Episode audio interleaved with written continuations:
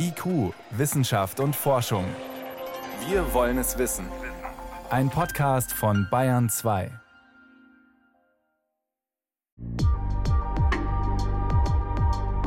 Wäre super, wenn Sie mir jetzt mal Ihren Keller zeigen könnten, wo die, wo die Pumpe steht. Gehen wir hier durchs Haus? Oder? Ja, klar, natürlich. Weilheim in Oberbayern.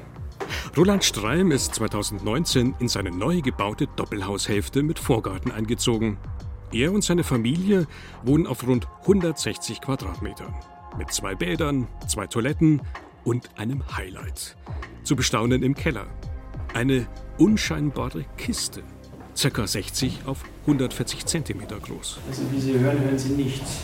Was hier nahezu geräuschlos seine Dienste verrichtet, ist die Wärmepumpe von Roland Streim. Winter wie Sommer, kaum wahrnehmbar.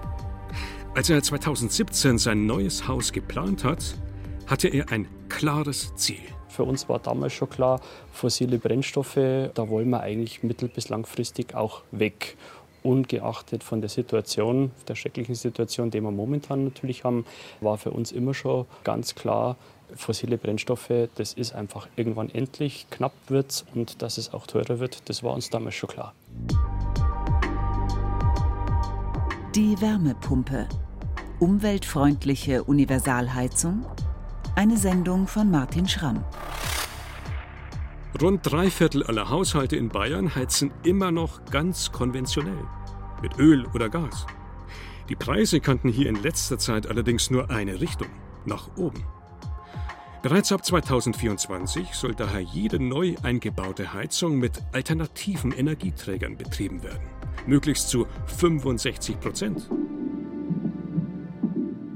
Doch was sind die Alternativen zu Öl und Gas? Neben Pellets und Fernwärme fällt hier vor allem ein Stichwort. Die Wärmepumpe. Wie sie Herr Streim bereits im Keller hat. Fast jeder zweite Neubau heizt bereits damit. Doch taugt sie auch für Gebäude im Bestand? Ist sie also tatsächlich die ersehnte Universalheizung für alle? Effizient und umweltfreundlich?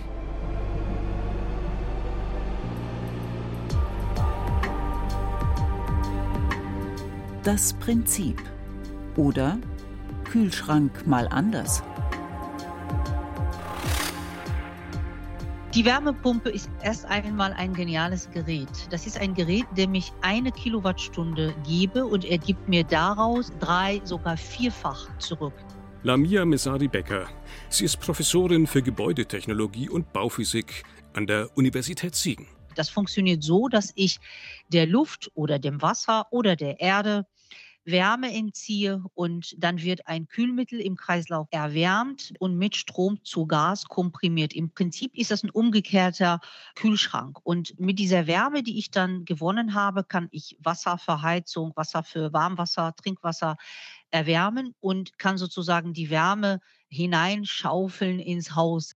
In der Wärmepumpe zirkuliert also ein Kältemittel, zum Beispiel Propan. Angetrieben durch einen Kompressor wechselt dieses Kältemittel dann immer wieder die Aggregatzustände. Von gasförmig zu flüssig, gasförmig flüssig und so weiter. Im Detail läuft das so ab. Das Kältemittel wird durch einen Motor zusammengepresst, verdichtet. Das Gas erhitzt sich dabei. Dieses komprimierte heiße Gas kann dann in einem sogenannten Wärmetauscher seine Wärme dorthin abgeben, wo man sie braucht, an das Wasser der Heizungsanlage. Das Gas kühlt dabei ab und kondensiert, wird also wieder flüssig. Wenn man dieses flüssige Propan nun entspannt, also dafür sorgt, dass es sich wieder ausdehnen kann, verdampft es wieder und wird sehr kalt, deutlich kälter als 5 Grad Celsius. Nun erwärmt man das kalte Gas wieder durch Wärme aus der Umwelt, Grundwasser, Erdreich oder Umgebungsluft. Das erwärmte Gas wird dann wieder komprimiert und das ganze Spiel beginnt von vorne. Also, Komprimiertes Gas ist heiß, gibt seine Wärme an das Wasser in der Heizungsanlage ab, kühlt dabei ab, wird wieder flüssig, wird dann entspannt und dadurch noch kälter und durch die Wärmequelle außerhalb des Hauses wieder erwärmt und so weiter. Die wesentlichen Bausteine sind daher zwei Wärmetauscher, einer, der das Kältemittel kondensieren lässt, verflüssigt, und einer, der es verdampfen lässt, wieder gasförmig macht. Außerdem einen Kompressor, der verdichtet, und einen Entspanner, der den Druck wieder abbaut. vier Grundbausteine. Das Geniale dabei ist, wie bereits erwähnt, man investiert eine Einheit Strom, und zwar für den Strom, den der Kompressor braucht, und gewinnt dadurch drei, vier oder sogar fünf Einheiten Wärme. Den Großteil gibt's also quasi gratis aus der Umwelt. Wie viel? Hängt von mehreren Faktoren ab. Zentral dabei, wo genau kommt die Wärme eigentlich her?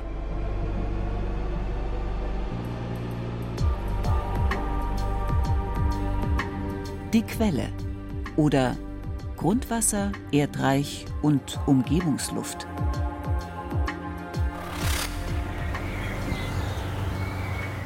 Bei Roland Streim in Weilheim sind wir inzwischen raus aus dem Keller und im Vorgarten angekommen.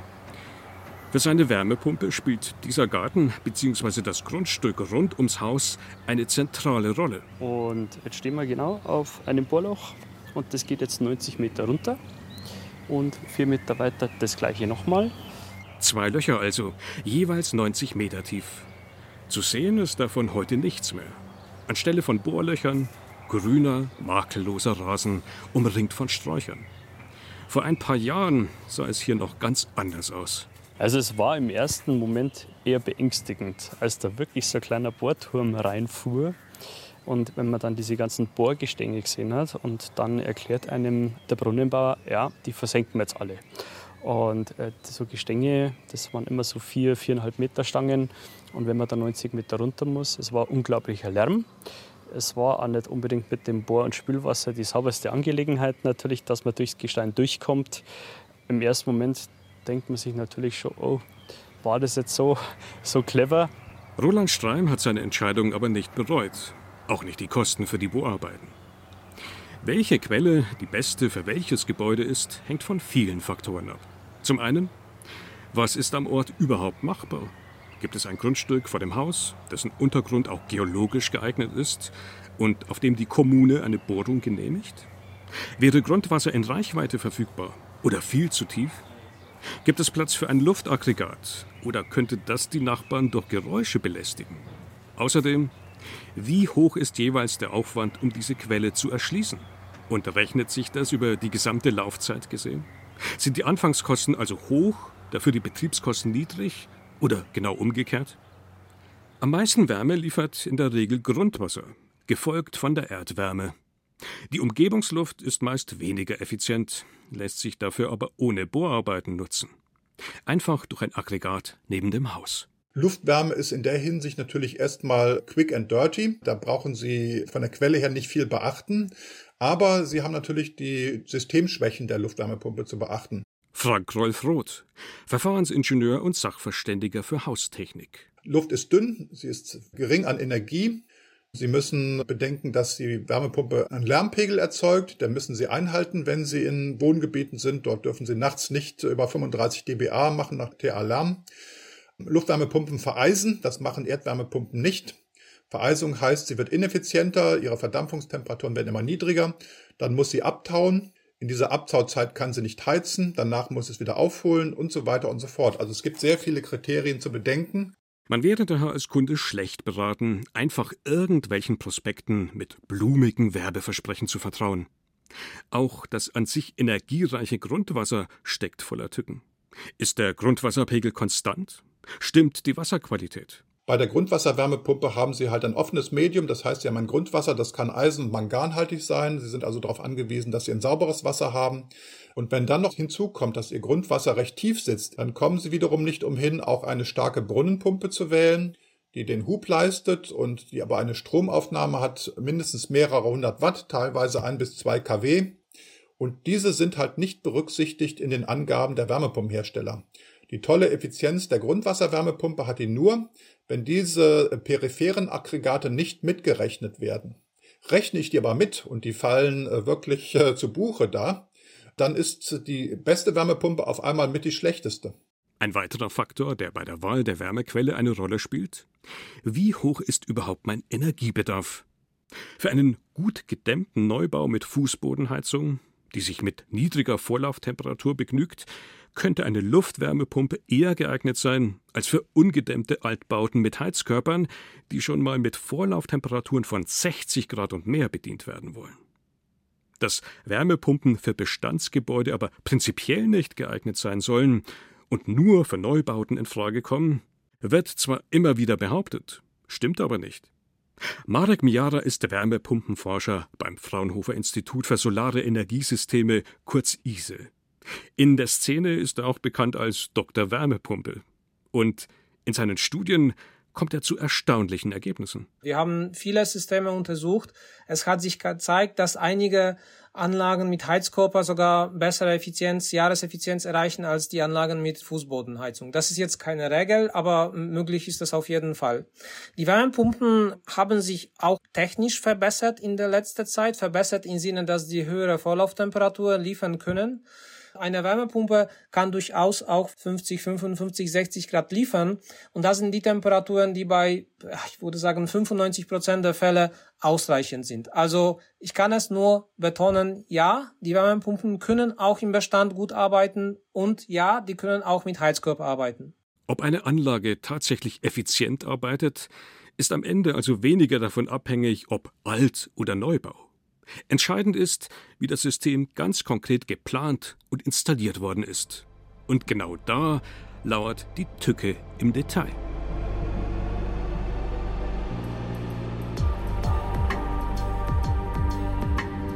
Effizienzkiller oder von Volumenströmen, Übertemperaturen und Heizschwertern. Roland Streim in Weilheim ist mit seiner Anlage bis heute zufrieden. Die Sonden in 90 Metern Tiefe liefern zuverlässig Wärme. Die Wärmepumpe verrichtet klaglos ihren Dienst, still und leise. Und jetzt sind wir beim ganz interessanten Punkt. Die Pumpe läuft seit über vier Jahren störungsfrei. Wir hatten nicht einmal irgendwas, einen Ausfall, einen Notfall, dass wir gesagt haben, jetzt müssen wir anrufen. Der Betrieb kommt einmal im Jahr zur Wartung, schaut durch, prüft die Enthärtungsanlage fürs Wasser, schaut die Heizung durch, spült vielleicht mal die Heizkreise. Das war's. Die Pumpe selber hatte bis heute gar nichts. So störungsfrei und vor allem effizient laufen Wärmepumpenanlagen allerdings nicht immer. Frank Rolf Roth ist Verfahrensingenieur. Er plant und optimiert seit mehr als zehn Jahren private Wärmepumpen deutschlandweit. Auch er ist also eine Art Doktor für Wärmepumpen. Man findet ihn im Netz allerdings nicht unter Doktor Wärmepumpe, sondern unter Wärmepumpendoktor. Vor Anfragen kann er sich aktuell kaum retten. Und er vertritt eine steile These. 98 Prozent aller Wärmepumpen in Deutschland würden nicht effizient arbeiten. Fast alle haben diese Konstrukte, hydraulische Weichen, große Mischer, große Puffer. Alles, was Arbeitszahl kostet, wird eingebaut, auf Teufel komm raus, letztendlich auf zu Kosten und zu Lasten des Aspiranten, des Käufers. Und er wird natürlich der Sache nachher nicht mehr Herr. Das ist wie eine Modelleisenbahn, äh, die Sie gebraucht kaufen mit einem großen Umfang, Sie aber gar nicht Bescheid wissen, wie ist was zu regeln, wie muss was funktionieren. Je einfacher das System ist, desto besser funktioniert es. Es ist wirklich so, alles, was man an eine Wärmepumpe dran baut, zwischen die Wärmepumpe und die Heizung, verschlechtert die Wärmepumpe. Effizienz bedeutet also reduzieren aufs Wesentliche. Das sieht auch Wärmepumpenforscher Marek Miara so. Es gibt eine Regel, und das ist auch eine Erfahrung, die ich gemacht habe. Nach 15 Jahren äh, von Monitoring kann ich sagen, je einfacher, desto besser. Also dieser universale Satz oder Regeln gilt für vielen Sachen im Leben, aber für Wärmepumpen auf jeden Fall auch. Und auch für Heizungssysteme mit einer Wärmepumpe. Leider auch als Techniker, als Wissenschaftler versuchen wir oft, die Systeme zu komplex, zu kompliziert zu bauen, was oft nicht notwendig ist. Also die Vereinfachung von diesen komplexen Aufgaben manchmal ist auch für mich eine Schlüsselstrategie zum Erfolg. Und damit das gelingt, müssen im Vorfeld Hausaufgaben erledigt werden, wichtige Daten ermittelt werden. Ein Beispiel? Der sogenannte Volumenstrom. Also wie viele Liter Heizwasser müssen pro Minute durch die Rohre fließen, um die Räume optimal zu beheizen? Ein weiteres Beispiel? Die Übertemperatur. Also wie hoch ist die ideale Differenz zwischen Heizwasser und Raumtemperatur? Beides sind entscheidende Stellgrößen. Denn eine Wärmepumpe folgt einer ganz anderen Logik als ein konventioneller Gasheizkessel. Frank Rolf Roth die Wärmepumpe arbeitet im Gegensatz zu dem klassischen Heißkessel mit deutlich mehr Volumenstrom und mit weniger Übertemperatur. Je weniger Übertemperatur, desto effizienter ist sie. Diesen deutlich höheren Volumenstrom muss ich aber in der Heizung darstellen können. Das heißt, das hydraulische System, bestehend aus Rohren, bestehend aus den Heizflächen, muss äh, einen ausreichend geringen Druckverlust haben, muss ausreichend hydraulische Querschnitte aufweisen, um letztendlich das, was die Wärmepumpe möchte, nämlich diesen hohen Volumenstrom darzustellen, auch aufnehmen zu können. Wenn Sie das gemessen und verifiziert haben, brauchen Sie alle sonstigen Bauteile nicht mehr. Also die erwähnten klassischen Effizienzschädiger Puffer, Mischer, Überströmer, hydraulische Weichen und so weiter. Vereinfacht gesagt, die Wärmepumpe will viel Wasser durchs System schieben, das dafür dann aber nicht mehr so stark erwärmt werden muss. Ist der Volumenstrom zu niedrig, wird die Anlage also ausgebremst, dann passiert Folgendes. Mit weniger Volumenstrom muss die Wärmepumpe dann die Temperatur höher heben, um die gleiche Wärmeleistung zu liefern und wird dadurch natürlich auch stärker belastet, höherer Strombedarf, kürzere Lebensdauer. Klar im Vorteil sind hier Heizungen mit großen Flächen, also Fußbodenheizungen, Wand- und Deckenheizungen. Sie geben auch bei niedrigen Vorlauftemperaturen meist ausreichend Wärme ab. Stimmt der Volumenstrom, klappt es aber auch mit Radiatorheizkörpern. Habe ich genug Wasser, was im Kreis fließt, schnell genug fließt, kann ich durchaus mit Radiatoren auch näherungsweise ähnliche Temperaturen zum Heizen nutzen wie Fußbodenheizung. Es müssen nur halt geeignete Radiatoren sein. Also Radiatoren mit vergrößerter Heizfläche. Oder Modelle, die dank spezieller Lüfter stärker mit Luft durchströmt werden.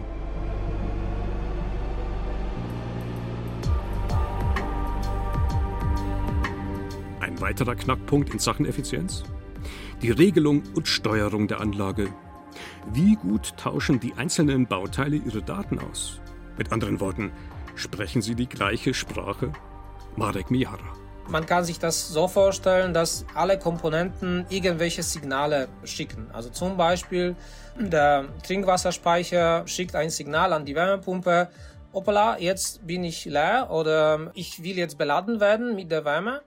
Und die Wärmepumpe muss auch antworten. Also sie muss zuerst so ein Signal verstehen und sagen, okay, äh, lieber Speicher, ich schicke dir gleich genug Wärme, sodass du wieder warm sein wirst. Sodass die Bewohner, wenn die es wollen, das Warmwasser nutzen können.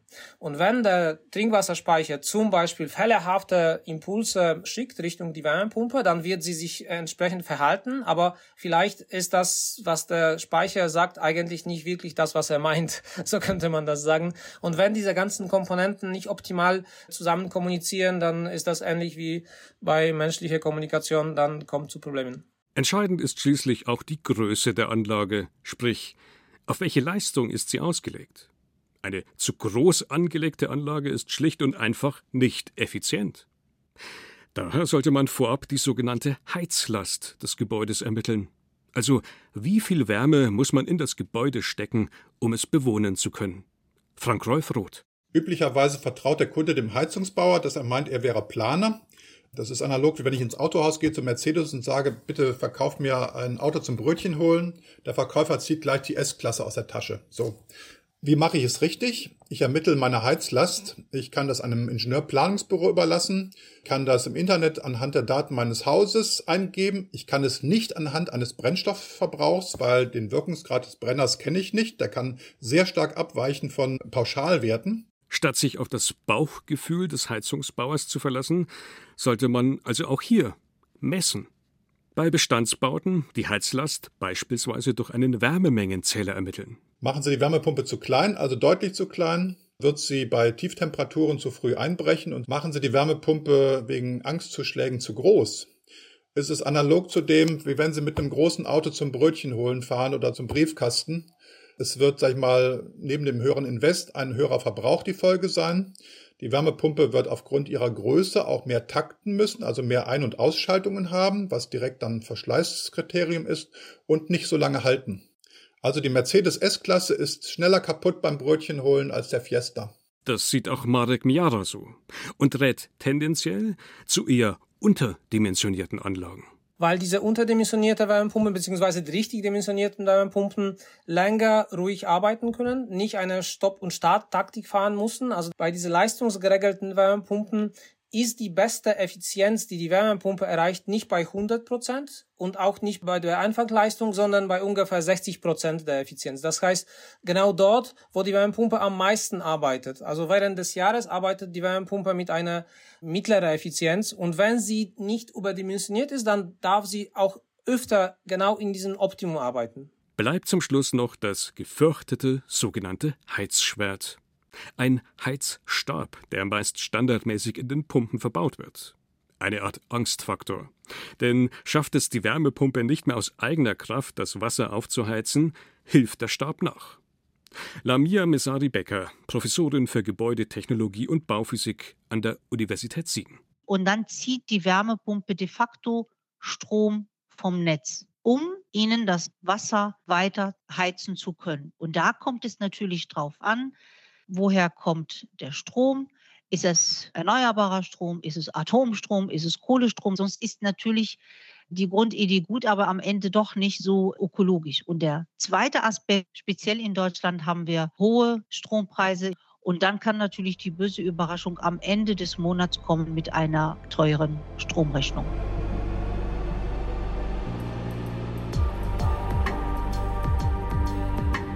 Ein Fazit. Oder umweltfreundlich und universell? Ich habe nicht das Gefühl, dass wir daneben gegriffen haben. Wir sind vollends überzeugt von der Technologie und haben hier auch zu keiner Sekunde irgendeinen Zweifel gehegt, dass eine andere Option für uns in unserer Situation, die Lage, die das Haus hat, auch eine andere Option günstiger gewesen wäre. Ist wie bei Familie Streim in Weilheim eine Wärmepumpe gut geplant und gut angepasst ans Haus, kann sie Bewohner glücklich machen. Im Neubau wie im Bestand. Fällt man auf Werbeversprechen herein, lässt sich komplizierte und viel zu große Anlagen von der Stange aufschwatzen, kann schnell genau das Gegenteil der Fall sein. Gute Planung geht also ganz klar vor Schnelligkeit. Frank Rolf Roth. Ich würde auf keinen Fall aktionistisch das erstbeste Angebot annehmen und ohne das Gesamtsystem betrachtet zu haben, einfach so umrüsten. Das führt zu den genannten 98 Prozent suboptimalen bis Katastrophenanlagen. Es ist leider so. Also wenn Sie eine Wärmepumpe misshandeln, wenn Sie den SUV auf die linke Spur der Autobahn bringen und mit 200 km/h fahren, Sie brauchen sich nicht wundern, wenn der Verbrauch exorbitant ist und der Verschleiß auch. Und zentral bleibt eben die Frage, woher der Strom kommt den eben auch die effizienteste Wärmepumpe immer noch braucht. Die Photovoltaikanlage auf dem Dach, um selbst Strom zu erzeugen, kann helfen, ist aber keine Wunderwaffe. Lamia Messari Becker. Photovoltaikstrom ernten wir ja äh, erstmal im Sommer. Die Heizung, die brauche ich im Winter. Das heißt, ich habe schon mal ein Überbrückungsproblem von Sommer in Winter. Da brauchen wir Speichertechnologien. Diese Speichertechnologien sind noch nicht wirklich in der Breite da und die sind auch noch nicht so günstig. Das Zweite ist, wenn wir Photovoltaikanlagen nutzen für Stromerzeugung im Sommer, und ich aber den Strom für die Heizung im Sommer nicht brauche und sage, ich speise das ein ins Netz, bekomme die sogenannte Einspeisevergütung, dann muss es aber auch so sein, dass wenn ich im Winter Strom dazu kaufen muss, dann sollte ich nicht mehr bezahlen als das, was ich bekommen habe für die Einspeisung. Und das ist aber leider im Moment doch der Fall in Deutschland. Dennoch sollte man sich nicht entmutigen lassen. Das Projekt Wärmepumpe kann gelingen, wenn man bestimmte Grundprinzipien berücksichtigt. Wir müssen quasi runter vom Vollgas auf der Energieautobahn. Die Wärmepumpe ist dann immer noch keine Wunderwaffe, aber sie kann einen guten Beitrag leisten, um uns zu befreien aus der Abhängigkeit von fossilen Brennstoffen. Frank Rolf Roth. Sie ist ein Baustein. Sie kann ein Teil sein, nie vollumfänglich. Kein Teil ist vollumfängliche Lösung. Aber wenn es gelingt, sage ich mal, a, effizientere Wärmepumpen zu bauen, effizientere Systeme zu bauen und die Betreiber zum effizienten Betrieb zu bringen. Ich muss die SUVs von der Straße bringen, ich muss die linke Spur von der Autobahn leer werden lassen. Wir müssen alle 90 km/h fahren auf der Autobahn, dann wird es was. Das war IQ, Wissenschaft und Forschung. Heute mit dem Thema die Wärmepumpe, umweltfreundliche Universalheizung, eine Sendung von Martin Schramm.